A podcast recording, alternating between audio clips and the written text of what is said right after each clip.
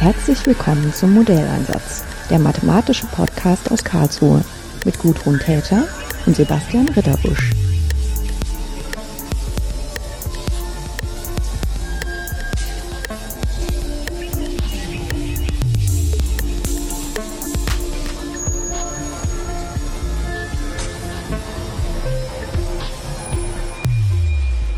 Schönen guten Tag, Caroline Disser. Wir sitzen heute in Ihrem Büro in Darmstadt äh, mit Blick über die Dächer von der Stadt und mich leuchtet hier das Gold von dem Hundertwassergebäude an. Aber wir werden uns jetzt äh, nicht über Architektur und Gebäude unterhalten, sondern wir werden uns unterhalten über Eigenschaften von Flüssigkeiten. Und zwar darüber, wie man Dämpfung von viskosen Flüssigkeiten besser verstehen kann. Was wäre dann ein schönes Beispiel, so an dem man erstmal mental andocken kann, was klar macht, dass es interessant ist, sich mit solchen Fragen zu beschäftigen? Ähm, ja, guten Tag, Frau Täter. Ich freue mich sehr über die Gelegenheit, darüber zu sprechen, zuerst.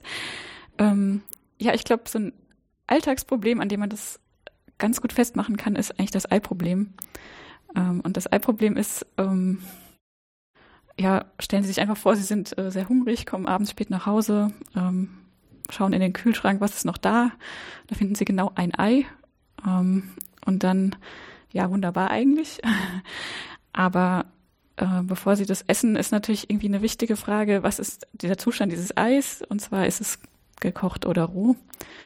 Und ähm, um das rauszufinden, wäre es eigentlich gut, eine Technik zu haben, um das rauszufinden, ähm, die das eigentlich zerstört. Wenn man in dem Moment, ja, logisch, wo man es aufmacht, ist das Problem ja da. Ähm, und ein bisschen mathematischer formuliert ist es eigentlich äh, die Frage, wie sehe ich an der äh, Bewegung eines starren Körpers, ob er mit einer viskosen Flüssigkeit gefüllt ist oder nicht. Und ähm, dahinter steckt natürlich die physikalische Situation, dass äh, eine viskose Flüssigkeit, die ähm, tatsächlich die Rotation oder Bewegung des Körpers ändert und die Viskosität ähm, die Rotation dämpft, die Präzision dämpft und ähm, die Rotation in gewisser Weise vereinfacht. Ähm, und ja, wir haben uns jetzt theoretisch damit beschäftigt und können eine, einen Satz beweisen, der uns dann auch ermöglicht, ähm, zu sagen, wie man das Ei-Problem löst. Hm. Also die, wenn man das jetzt mal runterbricht auf das, was man beobachtet, wenn das ein starrer Körper wäre, der einfach starrer Körper durch und durch ist, ähm, dann führt halt diese starre Verbundenheit aller Objekte, aller kleinen Atome oder Moleküle, aus denen der gebaut ist, dazu, dass es sich halt wie, also dass man es wie auf dem Massepunkt auch zusammenziehen kann. Also die haben gar keine Möglichkeit, äh, irgendwie in der Bewegung voneinander abzuweichen. Also wenn es richtig starr ist. Das ist sozusagen unser Modell im Kopf. Das sind die ja in der Regel dann auch nicht so wirklich, aber das ist erstmal was, was schon sehr viel weiterhilft.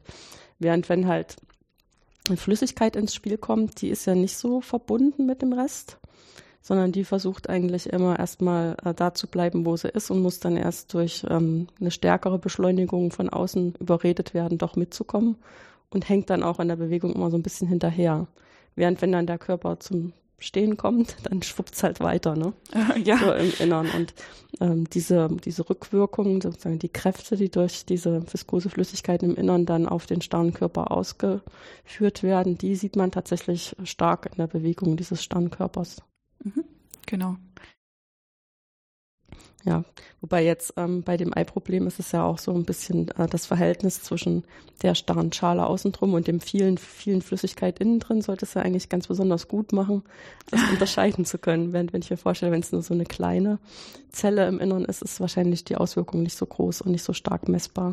Ähm, ja, stimmt, äh, absolut. Ähm, bei dem, was wir jetzt machen, mathe ganz mathematisch gesehen, ist, ähm, wir haben uns überlegt für, jetzt sag ich mal, viel allgemeinere starre Körper, die möglicherweise mit Flüssigkeiten gefüllt sind.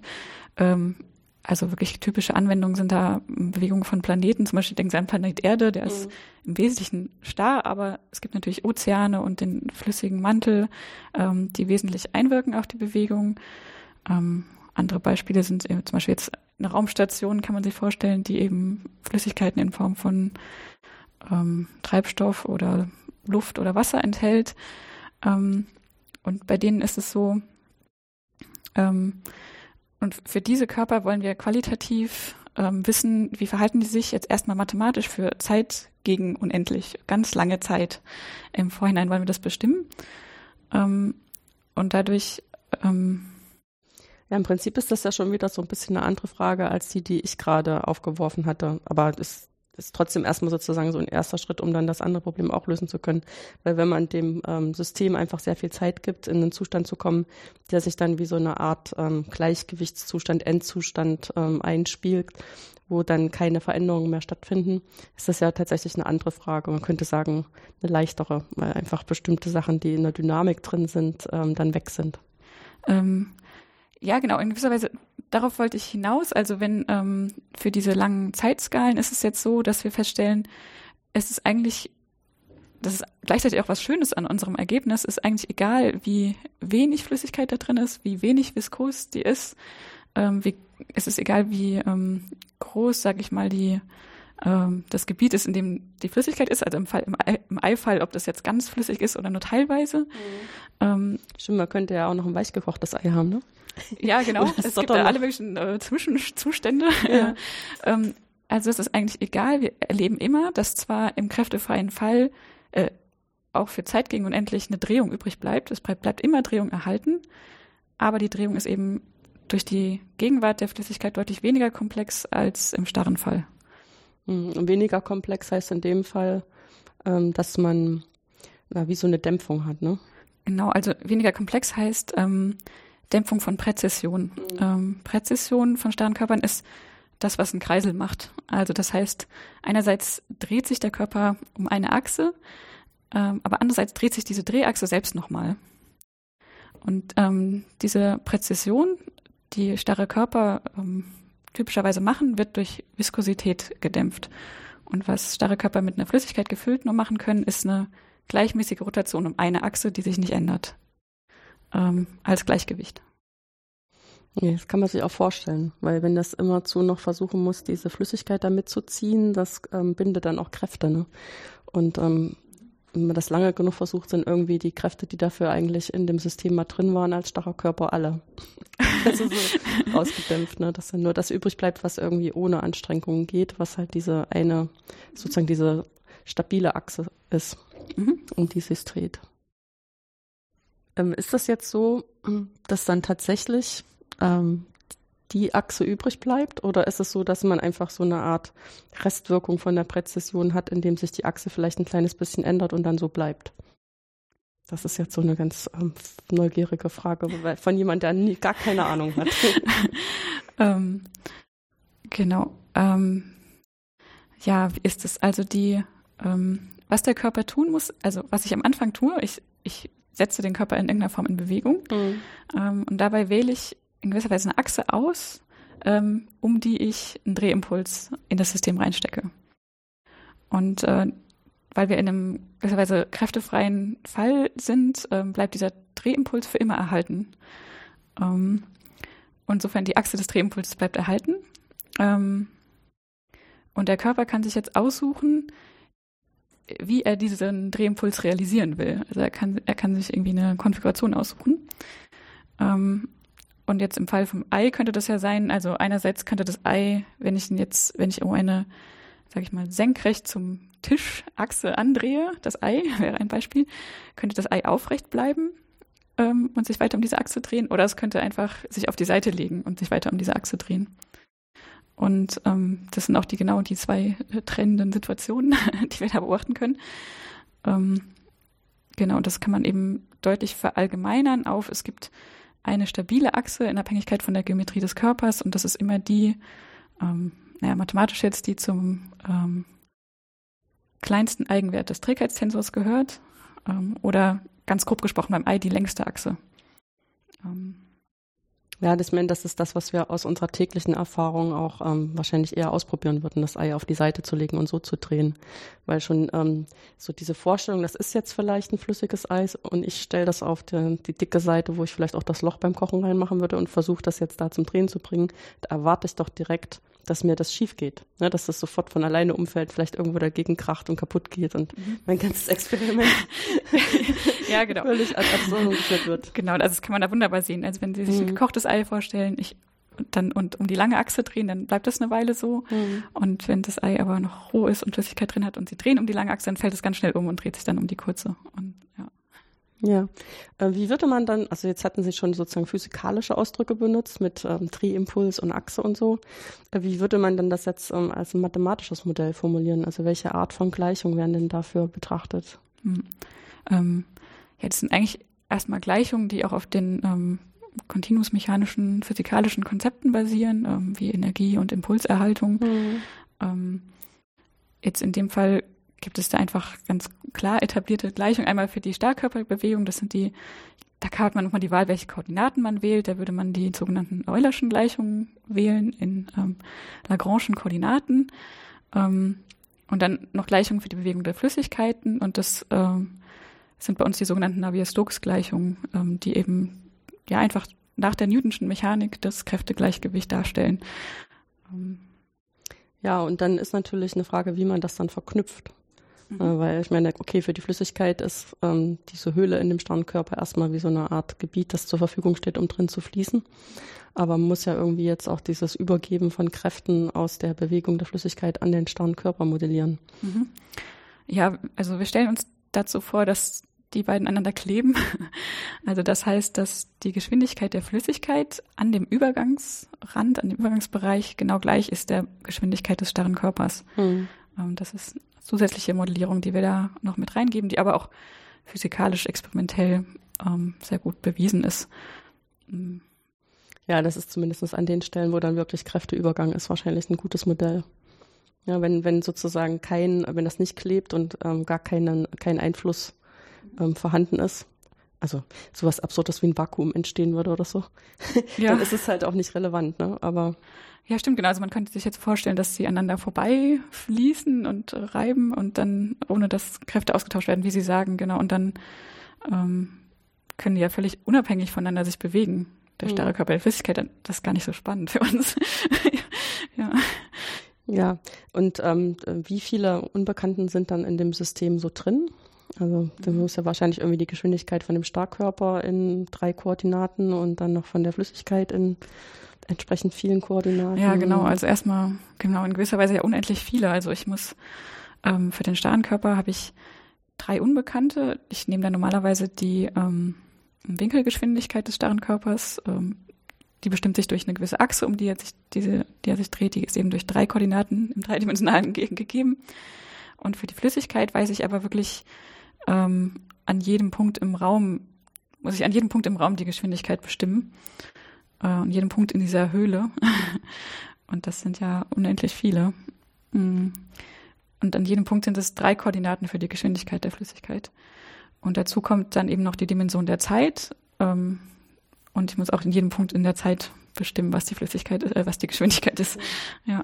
Das war jetzt ein bisschen putzig. Also ich merke doch manchmal, dass ich ganz schön in meinem eigenen, in meinen eigenen Vorstellungen gef äh, gefangen bin, weil äh, als Sie gesagt haben, das muss man an endlich vielen Stellen bestimmen, habe ich gedacht, das muss man doch immer. Aber das ist natürlich wahr, das muss man immer nur für Flüssigkeiten. Ach so, Starrenkörper, der ist nicht starr, der ist alles dasselbe. Und ich hätte das vorhin gerade schon so erklärt. Das sollte man denken, dass ich das auch verinnerlicht hätte, dass beim Starkkörper natürlich alle Punkte mit derselben so. Geschwindigkeit unterwegs sind. Ja, das, das ist natürlich ist eine Vereinfachung. Also, ja. ja, okay, also das ist klar. Dann ist sozusagen dieses Hinzunehmen von dem Sternenkörper a priori erstmal gar nicht wie so eine Art Verdopplung äh, von der Schwierigkeit des Problems, sondern nur ein zusätzliches Problem. Jetzt ganz grob äh, zusammengefasst. Ja, genau. Also das kann man so aus, glaube ich, auf verschiedenen Ebenen anschauen. Also eine mhm. Sache, die das schon schwieriger macht, ist, dass der starre Körper ähm, ein Hamiltonsches, rein Hamiltonsches System ist, was jetzt für sich betrachtet auch schon relativ kompliziert ist und gerade in der äh, ja, Langzeitdynamik und auch wenn es nur wenige Unbekannte im Vergleich sind, handelt man sich doch auch Schwierigkeiten ein. Hm. Jetzt hatten Sie vorhin gesagt, das hat irgendwas mit Steifigkeit zu tun und die Steifigkeit ähm, ist so ein Objekt, das das Eigenwerte haben kann. Äh, von welcher Steifigkeit ist denn da jetzt die Rede? Ähm, ist jetzt das was, was sich auf den ähm, Körper bezieht, auf den Festkörper? Oder ist das was, was sich sozusagen mit dem Fließverhalten von dem Wasser verbindet? Weil in beiden Kontexten ist das ja ein sinnvolles Konzept. Mhm. Mhm. Genau, also ähm, was ganz wichtig ist für, für diese Untersuchung, was, äh, was nach langer Zeit passiert ist, ähm, sind eigentlich so geometrische Parameter wie der Trägheitstensor. Mhm. Ähm, Ach, Trägheitszensor. Das ist eigentlich das Entscheidende. Das war das, was mir gerade als Steifigkeit wieder eingefallen Aha. ist. Ja. ja, genau. Und da haben wir in gewisser Weise, also der Trägheitssensor ist einfach eine, äh, ja, eine Größe, die ich aus der Geometrie der, des Körpers und der Flüssigkeit jeweils bestimmen kann, die mir sagt, wie sich ähm, Geschwindigkeit ähm, des Körpers oder der Flüssigkeit übersetzen in ähm, Drehimpuls. Und ähm, genau. Und das ist in gewisser Weise wirklich unabhängig von dem ähm, Materialverhalten ähm, einfach eine geometrische Sache. Mhm. Ja. Stimmt. Und ich hatte jetzt dadurch, dass ich so selten darüber nachdenke, über diese geometrische, hatte ich jetzt schon, war ich sozusagen eine, einen Moment tiefer gegangen und war bei der Steifigkeit gelandet. Ja, also es ist, also es ist, was ich gesagt habe, ist auch nicht ganz richtig. Es ist ja, ja. nicht unabhängig vom Material, sondern wichtig ist noch die Dichte. Mhm. Ähm, das aber, genau, da bin ich jetzt schon gefangen bei Flüssigkeiten. Wir betrachten immer den ähm, inkompressiblen Fall und tun so, als wäre die Dichte überall gleich von der Flüssigkeit. Mhm. Und ähm, aber das muss natürlich überhaupt nicht so sein. ja, wobei ja, es ist schon, glaube ich, erstmal eine ganz gute Approximation, sonst würden da nicht auch die Ingenieure da ewig noch dabei bleiben. Selbst bei Sachen, wenn man zum Beispiel, Sie hatten ja vorhin als Beispiel gesagt, wenn man die Erde von außen anguckt, hat die ja einen flüssigen Mantel. Ne? Und ähm, ist schon einigermaßen absurd, äh, da eine konstante Dichte sich vorzustellen. Mhm. Und trotzdem wird es eigentlich fast immer so gerechnet, ja, Aha, ja um, um die, für die Fragen, Atmosphäre dann, ja, ja um genau. die Fragen beantworten zu können, ähm, die, die man sich in dem Zusammenhang stellt. Weil, das sind, denke ich, sind zwei Sachen. Das eine ist, dass es wahrscheinlich wirklich als lineare Approximation eine ziemlich gute ist. Und das zweite ist, wenn man mehr Informationen braucht, dann ist es unfassbar schwierig, äh, dazu Messdaten zu haben, die das dann genau genug wiedergeben, dass einem das verbesserte Modell auch wirklich verbesserte Resultate bringen kann. Das ist so meine Erfahrung mit, mit dieser Art, dass deswegen immer diese inkompressiblen Sachen nach wie vor sehr gerne benutzt werden. Dass es einfach unfassbar schwierig ist, da Alternativen dazu wirklich ähm, so zu machen, dass die durch Messdaten genau genug unterfüttert sind. Mhm. Ich meine, mathematisch kann man natürlich dann trotzdem noch viele Sachen probieren. Da sagt man halt, was weiß ich, ähm, die Dichte ist vielleicht temperaturabhängig ähm, mit irgendeinem unterstellten Gesetz und solche Sachen wo man sich selbst so ein bisschen herausfordert, inwieweit man die mathematischen Theorien auch noch auf diesen Fall verallgemeinern kann. Aber wenn man Ingenieur ist, müsste man ja ähm, diese Gesetzmäßigkeit auch durch Messdaten unterlegen. Und das ist halt in der Regel nicht so einfach. Ja, ja, stimmt. Also Messdaten für komplexe Strömungen ist ja ein riesiges Problem. Mhm. Aber ich glaube, gleichzeitig ist es eben auch eine gute Rechtfertigung für die mathematische Analysis, die wir machen, bleiben, dass man ähm, ja strukturelle Argumente braucht, die ähm, nicht so unbedingt experimentell zu verifizieren sind. Ne? Also, ja.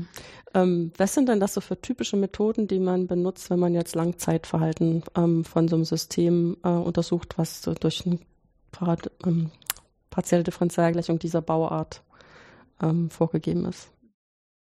Ähm, ja, da gibt es in gewisser Weise eine klassische Theorie für dynamische Systeme.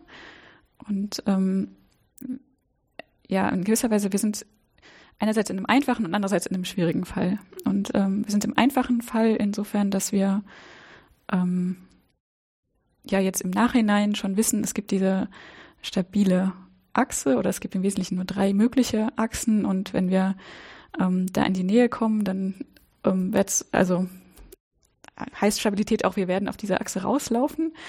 Ähm, und wir haben wirklich die gute Situation, wir haben ein striktes Lehrpfundfunktional, die kinetische Energie und ähm, ja, das ist dann so eine Einschränkungshilfe, die ist einfach eine Hilfe bei, bei der Stabilität genau, extrem das, gute Argumente liefert, ja. Genau, für das dynamische System macht es insofern einfach. Ähm, eine besondere Schwierigkeit von dem Problem ist aber eben die sind die Navier-Stokes-Gleichungen, von denen wir eigentlich gar nicht wissen, dass sie wohl gestellt sind. Wir wissen gar nicht, dass sie ein dynamisches System bilden, in dem Sinn, in dem wir es gerne hätten. Ähm, und da haben wir uns, glaube ich, ganz gute Tricks einfallen lassen, mit dem, was wir wissen, noch zu arbeiten. Also ähm, wir können eben tatsächlich für die, ich sag mal, für Experten, also schwachen Lösungen, die nicht eindeutig sind, die aber für ähm, ja, Anfangsdaten mit beschränkter kinetischer Energie existieren, ähm, zeigen, dass sie alle dieses Langzeitverhalten haben und letztlich ähm, auf eine dieser Achsen führen. Ähm, das heißt, obwohl wir kein gutes dynamisches System haben, wissen wir trotzdem für lange Zeiten, ähm, was, was passieren wird. Stimmt. Also jetzt, das war jetzt wieder so eine Lehre an mich selber. wenn ich ein dynamisches System, wenn ich das als dynamisches System übersetzen will, dann ähm, gucke ich mir ja an, ich habe irgendeinen Anfangszustand und wie verändert sich das über die Zeit. Und das, was das System verändert, ist in dem Fall zum Teil äh, die Navier-Stokes-Gleichung und zum Teil, was halt der Starkkörper noch daraus macht in der Übersetzung der Kräfte. Und ähm, da wäre es eigentlich schon wichtig, wenn das wohlgestellt sein soll, dass sozusagen es wirklich einen wohldefinierten Zustand gibt, in den das halt mhm. überführt wird mhm. in infinitesimal kleinen Zeitschritten. Mhm. Und dazu gehört halt auch, dass die Gleichung eine eindeutige Lösung haben sollte. Ja, stimmt.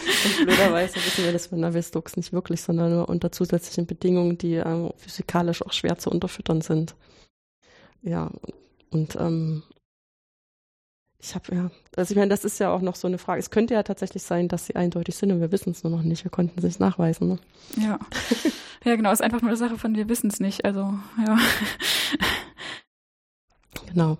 Ähm, was ist, also Sie hatten gesagt, Sie haben genug Informationen, dass das Ihnen nicht um die Ohren fliegt, dass Sie vielleicht ähm, Mehrdeutigkeit, äh, mit Mehrdeutigkeit rechnen müssten.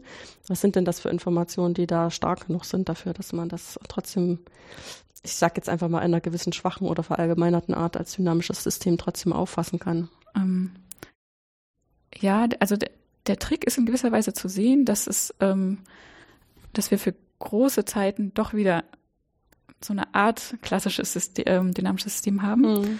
Ähm, und das liegt daran, dass das Verlorengehen dieser Eigenschaft bei der Navier-Stokes-Gleichung jetzt ganz mathematisch gesprochen daran hängt, dass irgendwelche Werte zu groß sind. Die, diese Werte ähm, vielleicht anschaulicher verbinden wir das mit Turbulenz, mit sehr komplizierten Strömungen. Ähm, ähm, und dieses Großwerden hängt aber zusammen mit der Gegenwart von viel Energie, viel kinetischer Energie. Ähm, die Gleichungen haben aber so eine Struktur, die uns sagt, ähm, tatsächlich wird die ganze Zeit kinetische Energie dissipiert und die kinetische Energie, die in der Flüssigkeit äh, vorhanden ist, wird immer, immer kleiner. Und für wirklich große Zeiten können wir sagen, dass sie irgendwann unter einer gewissen Schranke bleibt. Und unter dieser Schranke wissen wir, dass das, was wir nicht verstehen, nicht mehr passieren kann. Ähm, das heißt, da kommt uns wieder diese Dissipation in dem äh, Gleichung zu, zu Hilfe. Ja, es ist einfach was. ich versuche das auch immer bei meinen Studenten so reinzuhämmern. Und weil ich, es ist ja auch völlig klar, wenn man dann die Gleichung das erste Mal sieht, die hat so viele Terme, die alle auf irgendwelchen unterschiedlichen Skalen irgendwas mit der Flüssigkeit machen und dann ist man auch so ein bisschen davon erschlagen. Aber dass dann äh, wirklich diese Gegenwart der Dissipation halt, wenn Viskosität groß genug ist, ähm, ganz schnell äh, das Rennen gewinnt. Ja, genau, stimmt. Hier geht dann die diese Viskosität wirklich ein äh, von der Flüssigkeit. Ja. Mhm. Wobei ich in, in der Vorlesung immer ein bisschen versuche, so unmathematisch ähm, wegzugehen. Also ich äh, bin zumindest selber in so einem Kontext groß geworden, dass ich mir den Vorfaktor vor dem Laplace-Operator wirklich immer als Viskosität vorgestellt habe. Mhm. In Wirklichkeit ist es ja so ein Zusammenspiel zwischen mittlerer Geschwindigkeit, mittlerer Länge und äh, der Viskosität. Mhm. Nur wenn man halt immer dieselbe Konfiguration hat, dann denkt man halt, dass sich äh, die mittlere Geschwindigkeit und Länge auch nicht so ändern und nur die Viskosität als Materialeigenschaft bleibt. Mhm. Aber nichtsdestotrotz stellt man dann fest, dass wenn man tatsächlich auch mal irgendwie lustige Geometrien hat, äh, dass dann auf einmal auch andere Sachen äh, ähnlich wichtig werden können wie die Viskosität, um zu dieser mhm. äh, Dissipation so beitragen zu können. ah, okay, ja. Ja, aber tatsächlich jetzt, um, um sich das so wirklich anschaulich vorzustellen zu können, auch wenn man selber gar nicht, gar nicht Mathematik für Strömung macht, ist halt immer das mit der Viskosität sehr hilfreich. Also man hat halt eine, sofort eine Vorstellung, dass Honig anders fließt als Wasser und vielleicht sogar Probleme äh, ernst zu nehmen, dass man Luft als eine Flüssigkeit ansehen könnte. Ja. das ist also auch ein Gas, aber in unserem Kontext ist es halt Fluid und das die wesentliche Eigenschaft ist, dass es fließen kann und auch tut, wenn man es lässt. Ja. ja, ähm, welche, gibt es denn irgendwelche Bedingungen daran, ähm, wie, wie, ja, wie groß die Objekte werden können? Oder so, ich habe einfach mal grob gesagt, irgendwelche geometrischen Einschränkungen? Jetzt entweder an den Starkkörper oder an dieser Höhle da drin von der Flüssigkeit? Ähm, nein, also ich würde sagen, im Wesentlichen nicht. Ähm, natürlich, also wie groß die sind und äh, wie viskos die Flüssigkeit ist, das wirkt eben darauf, was die Zeitskala genau ist, nach der wir erwarten, dass das System gut wird. Aber wir machen das ganz mathematisch und sagen, ja, egal wie groß und egal wie kompliziert, äh, also es gibt eine Zeit. Irgendwann gibt es eine Zeit, zu der es gut wird. Ähm, genau, und also unsere Anforderungen an die Geometrie ähm, von dem Sternkörper, würde ich sagen, äh, sind einfach keine, außer dass er eben nicht zulassen darf, dass die Flüssigkeit da rausströmt. Mhm, okay, ja, das. Ähm, mhm. Genau. Und das gibt sich aber, das sieht man dann auch wieder an, wir haben eine gewisse Bedingung an die ähm, Regularität, Glattheit ähm, der Verbindung zwischen starrem Körper und Flüssigkeit. Ähm, ja. Das, äh, ja, also mathematisch ist das äh, zweimal differenzierbar, dieser Rand, äh, oder zweimal Lipschitz differenzierbar, glaube ich sogar. Ähm, das könnte man, glaube ich, noch verharmlosen, aber ähm, ich glaube, für die Anwendung ist es mh, hm, vielleicht gar nicht so entscheidend. Also das, das ist nur eine Bedingung daran, ähm, ob der Rand hm, quasi ja, in den Ableitungen knicken darf. Und äh, ja. Und das, ja, das, äh, ist ja schon das lassen wir so quasi technisch nicht zu. Aber, ja, genau. Ja. Das ist ja schon eine Frage, ob das eine Rolle spielen würde, wenn jetzt der Körper da mit so einem Peak ähm, in die Flüssigkeit so reinreicht, ob das was daran ändert, wie die Kräfte übertragen werden. Mhm, und ja. ähm, Physik, als Physiker würde man wahrscheinlich erstmal sagen, nö. also ist eigentlich nur wichtig, über welche große Oberfläche zum Beispiel da ein Austausch stattfinden kann oder so. Genau, ja. Aber ich kann mir schon vorstellen, dass wir halt Mathemat, um die mathematisch rigoros argumentieren zu können, brauchen wir halt auch häufig eine bestimmte Grundregularität. Mhm.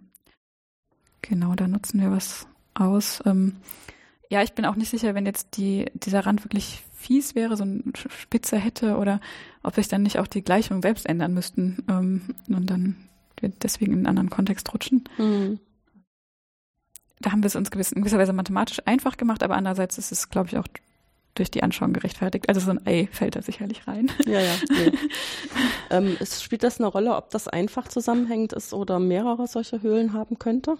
Ähm, das spielt für die Theorie eigentlich keine Rolle. Es könnten auch mehrere sein. Ich sag mal endlich viele.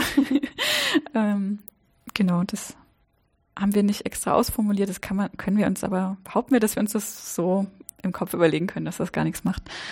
Ja, das klingt auch physikalisch erstmal sinnvoll. Ja. Also man kann das sich natürlich irgendwie vorstellen, dass das jetzt im, bei der Drehung sich irgendwie anders auswirkt, wenn man irgendwie zum Beispiel so eine lange Stange hätte.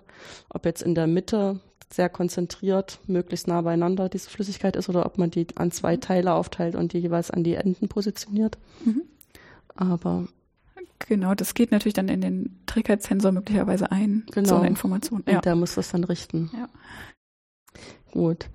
Ähm, jetzt haben Sie ja als, als Vorbildung, bevor Sie sich mit dem Ei-Problem beschäftigt haben, ganz plakativ gesprochen hier, haben Sie ja Mathematik studiert wo haben Sie denn Mathematik studiert? An der TU Darmstadt, hier. Ach, hier in Darmstadt, alles klar. Und ähm, äh, was hat Sie dazu bewogen? Welche Vorüberlegungen haben Sie angestellt, ähm, die Sie dann hierher geführt haben? Ähm, ja, ich glaube, da, da muss ich ehrlich sein, dass das war nicht der ganz direkte Weg. Also ich habe ähm, nach der Schule entschieden, dass ich Philosophie studieren möchte. Ähm, habe ich auch gemacht ähm, weil ich gerne gelesen habe, geschrieben habe äh, und mich äh, dafür interessiert habe einfach. Und hatte gleichzeitig so ein bisschen die Vorstellung, na ja, da, damit dann nachher einen Job zu finden, ich weiß ja nicht. Und ähm, vielleicht ist Mathematik ja nah dran. Und das hat in der Schule immer ganz gut geklappt. Vielleicht nehme ich das einfach noch dazu. Und dann ähm, habe ich mit beidem angefangen und dann ist so über das Studium hinweg haben sich meine Interessen einfach verschoben und ich habe immer mehr in die Mathematik reingefunden. Das hat mir mehr Spaß gemacht auch immer, je, ja, je selbstständiger ich da auch arbeiten konnte und mich reindenken konnte, desto mehr hat mich das irgendwie in den Bann geschlagen. Und ähm, nach dem Studium habe ich dann wirklich entschieden, Mathe ist einfach gut. Wie haben Sie sich dann im Laufe des Studiums spezialisiert? Ähm, ich habe mich im Laufe des Studiums schon in die Richtung spezialisiert, wo ich jetzt auch arbeite, also auf partielle Differentialgleichungen, Evolutionsgleichungen hin. Hm. Aber es ist letztendlich alles im Kontext von dem, was wir als Analysis bezeichnen würden. Äh, ja, ähm, genau an dem Punkt. Weil ich meine, da kann man auch mhm. immer die unterschiedlichsten ähm, Ansichten dazu haben, ob das jetzt angewandt ist oder nicht. Mhm. Weil ich sage immer, natürlich ist das angewandt, wenn ich mhm. versuche, ähm, Modelle zu untersuchen, die dann tatsächlich auch, ähm, weiß ich, von Physikern, Ingenieuren auch benutzt werden, muss ich ja sicherstellen, dass das auch gute Modelle sind, also im Sinne von Wohlgestelltheit und wie geht jetzt wirklich geometrische Regularität auf Regularität von Lösungen ein und kann ich, also kann ich mir sicher sein, dass es nur eine Lösung gibt und wenn es mehrere gibt, welche ist dann stabil. Das sind ja alles eigentlich so ähm, man könnte sagen theoretische Fragen, aber ich finde, die sind schon ganz schön angewandt. Mhm, ja. Ich finde es aber auch gerade so schön, diese, also dieses Zusammenspiel, dass man einerseits das wirklich sich theoretisch überlegen muss, aber andererseits dann auch angewandte, also dass man das ja nachher anschauen kann, äh, was man sich da überlegt hat. Ja. Ähm, also wir haben jetzt zum Beispiel auch numerische Simulationen zu dem ähm, zu unserem Problem gemacht und geguckt, wie bewegen sich Körper oder auch Experimente und an denen kann ich dann wirklich das ablesen, was ich da vorher gerechnet habe. Finde ich ganz toll. ja, das ist, das ist so eine Sache, die, ja, weiß nicht, ist ja noch gar nicht so lange möglich, dass man das so einfach machen kann, ne? dass man wirklich die partiellen Gleichungen, partiellen Differentialgleichungen hernimmt und mal in Anführungszeichen schnell mal eine Simulation daneben legt. Ja. Aber ich finde das auch in, im Vergleich immer ganz schön, wenn man dann nochmal ähm, zu dem theoretischen Ergebnis irgendwie ein schönes Bild legen kann, was aus so einer Simulation kommt und die Anwendung zeigt oder weiß ich, irgendein Film. Also gerade bei, bei Strömungen ist es ja immer noch gar nicht so einfach, wie man jetzt jemanden anders das auch erfahren lässt, was die Strömung jetzt wirklich macht. Mhm. Und dann ist eine bestimmte Art von visueller Aufbereitung von irgendeinem Film manchmal ganz, ganz gut. Mhm, ja.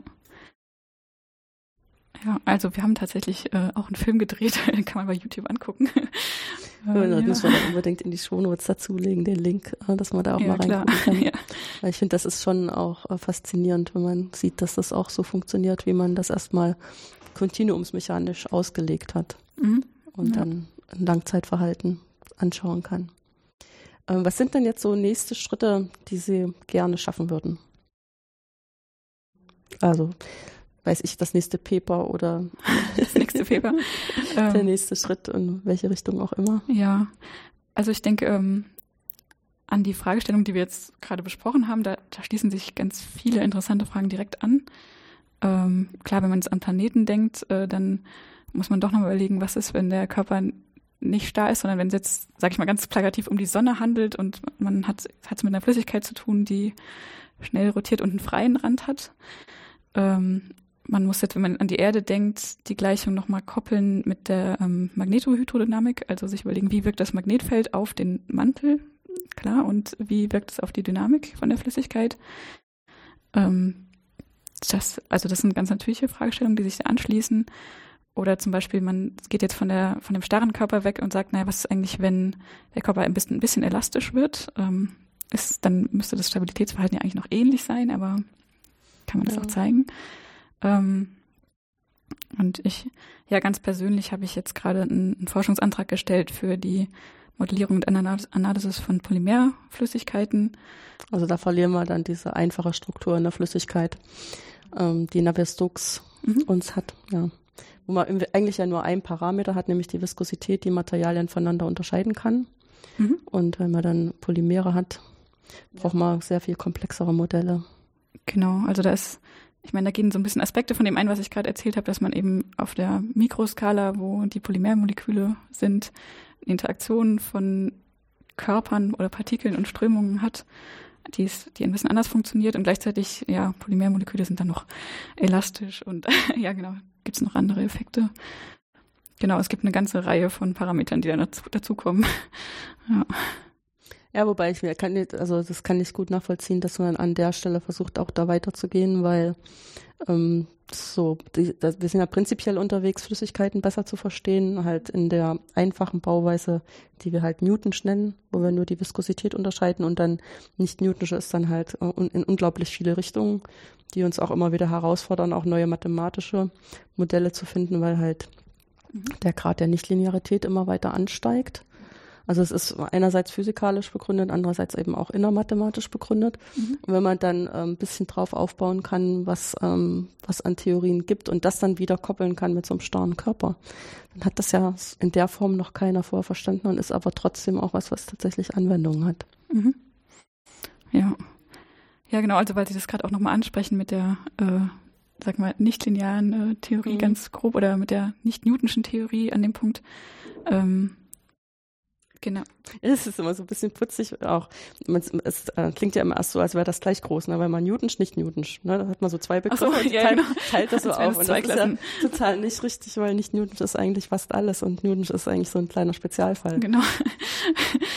ja, genau. Und das irgendwie, ich glaube, im nicht-Newtonschen Fall gehen eben viele ähm, sag ich mal, man hat eben für die ähm, Newtonschen Gleichungen die Möglichkeit zu linearisieren für diese großen Zeitskalen. Hm. Und diese Möglichkeit geht aber, so, denke ich, oft verloren für nicht-Newtonsche äh, Strömungen. Und da können aber vielleicht diese Techniken helfen, die wir uns jetzt überlegt haben für die starren Körper, wo wir auch quasi das Ei-Problem lösen, ohne zu linearisieren letztlich. Ähm, das ist auch so ein Hintergedanke von mir. Mhm. Ja, das stimmt. Also da ist so ein bisschen, da beißt sich nämlich dann äh, die Katze in den Schwanz, wenn man weiß, dass das Verhalten von der Flüssigkeit wirklich ganz stark davon abhängt, dass das halt nicht linear angelegt ist, weil sonst wäre es Wasser oder mhm. Honig oder so. Und ähm, man merkt aber, dass man für die Mathematik eigentlich lieber was Lineares hätte. Dann verliert man am Ende genau den, die Haupt, ähm, den Hauptaspekt in drin. Und dann muss man irgendwie andere Möglichkeiten finden. An der Stelle haben wir uns auch schon mal so ein bisschen äh, die Zähne ausgebissen. Und zwar in Richtung ähm, ähm, Konvektion. Also ist es sozusagen auch wieder, man nimmt die Strömung und nimmt irgendwas dazu. Bei uns war es halt die Strömung mit irgendwelchem Wärmeaustausch. Ja, bei Ihnen ist es die Strömung mit dem Sternkörper. Und ähm, das traditionelle, traditionelle Art und Weise, Konvektion anzuschauen, ist halt auch so eine ganz ähm, über 100 Jahre alte Gleichung. Und es ist unfassbar schwer, von der wegzukommen. Immer wieder. Mhm. Und es war auch sehr lange unfassbar schwer zu begründen, warum die eigentlich gut ist. Weil die ist absurd. Also sie macht oh Annahmen, die sich gegenseitig widersprechen und trotzdem funktioniert er extrem gut. Und dann hatten wir auch über, überlegt, ob es vielleicht Möglichkeiten gäbe, äh, diese in großen Zügen lineare Approximation zu retten, auch für nicht-newtonische Fluide mit einer ganz bestimmten Bauart. Mhm. Und dann ist, ähm, kommt man ganz schnell und sagt, ja, was, was suchst du hier eigentlich? Das ist doch gerade das Wichtige, dass es nicht linear ist. Wie willst du das linearisieren? Das geht nicht, okay. Ne? Aber es ist tatsächlich so, dass es ähm, dann bestimmte Para Parameterkonstellationen gibt, wo das tatsächlich ähm, nicht absurd ist, was rauskommt. Mhm. Und das ist manchmal auch ganz hübsch. Auch wenn man da nicht, also man ist ja nicht der Generalist sozusagen jetzt, ich habe irgendwie diesen typischen Fall und den will ich jetzt gut verstehen, sondern ich habe jetzt einen Spezialfall gefunden, der ist irgendwie witzig, den will ich euch mal zeigen. Ne? ah, okay. Ja, ja. Ja, das ist auch schön, ja. ja. Ja, aber das ist also völlig klar, dass wenn man, wenn sie dann anfangen, egal was jetzt für nicht newtonsches Material ist, ob es jetzt Polymere sind oder andere, dass man natürlich dann wirklich extrem vorsichtig damit sein muss, in irgendwelchen Verfahren Sachen zu benutzen, die linearisieren. Mhm. Ja. Ja, so ganz grob ist natürlich physikalisch ist es, glaube ich, immer noch richtig, wenn man einfach nur die Zeit kurz, kurz macht. Ja, dann, aber dann ist, ist es natürlich schon linear, aber ja, man ja, muss halt viel ja vorsichtiger werden. Ja, ja, genau. Ja. ja, aber das ist auch so ein prinzipielles Problem, dass wenn man halt kurz genug hinguckt, immer ein lineares Gesetz sich anfitten lässt und erstmal auch ganz okay aussieht und dass dann trotzdem Sachen passieren, die halt in, von ihrer Substanz her nicht linear sind und die will man ja vielleicht auch vorhersehen. Ja, ja, man, wir wollen auch das Chaos beherrschen. Das wollen wir auch, ja. ja, aber das ist so, dieses eine typische Beispiel ist, wenn sich halt was immer verdoppelt. Äh, irgendwie, was weiß ich, so eine Alge im, im See oder so. Das geht ganz lange mit dem Verdoppeln und man merkt es gar nicht und dann merkt man, da ist irgendwas und dann beobachtet es jeden Tag und die Änderung ist gar nicht groß. Mhm. Ja, und irgendwann ist das halb voll und denkt man auch, man hat noch ganz viel Zeit, weil das hat jetzt ewig gedauert, ehe der halb voll war. Und am nächsten Tag ist es halt verdoppelt und es ist und diese Prozesse, das ist halt dann immer die Frage, wie lange ist es mit der Linearisierung okay? Und wann verliere ich eine Haupteigenschaft? Ja. Das heißt, um äh, einfach mal hier so einen salomonischen Schlusssatz zu sprechen, die Arbeit geht uns so schnell nicht aus. Ja. Und sie bleibt spannend. ja. Schönen Dank, dass Sie sich die Zeit für das Gespräch genommen haben. Ja, Ihnen ganz vielen Dank.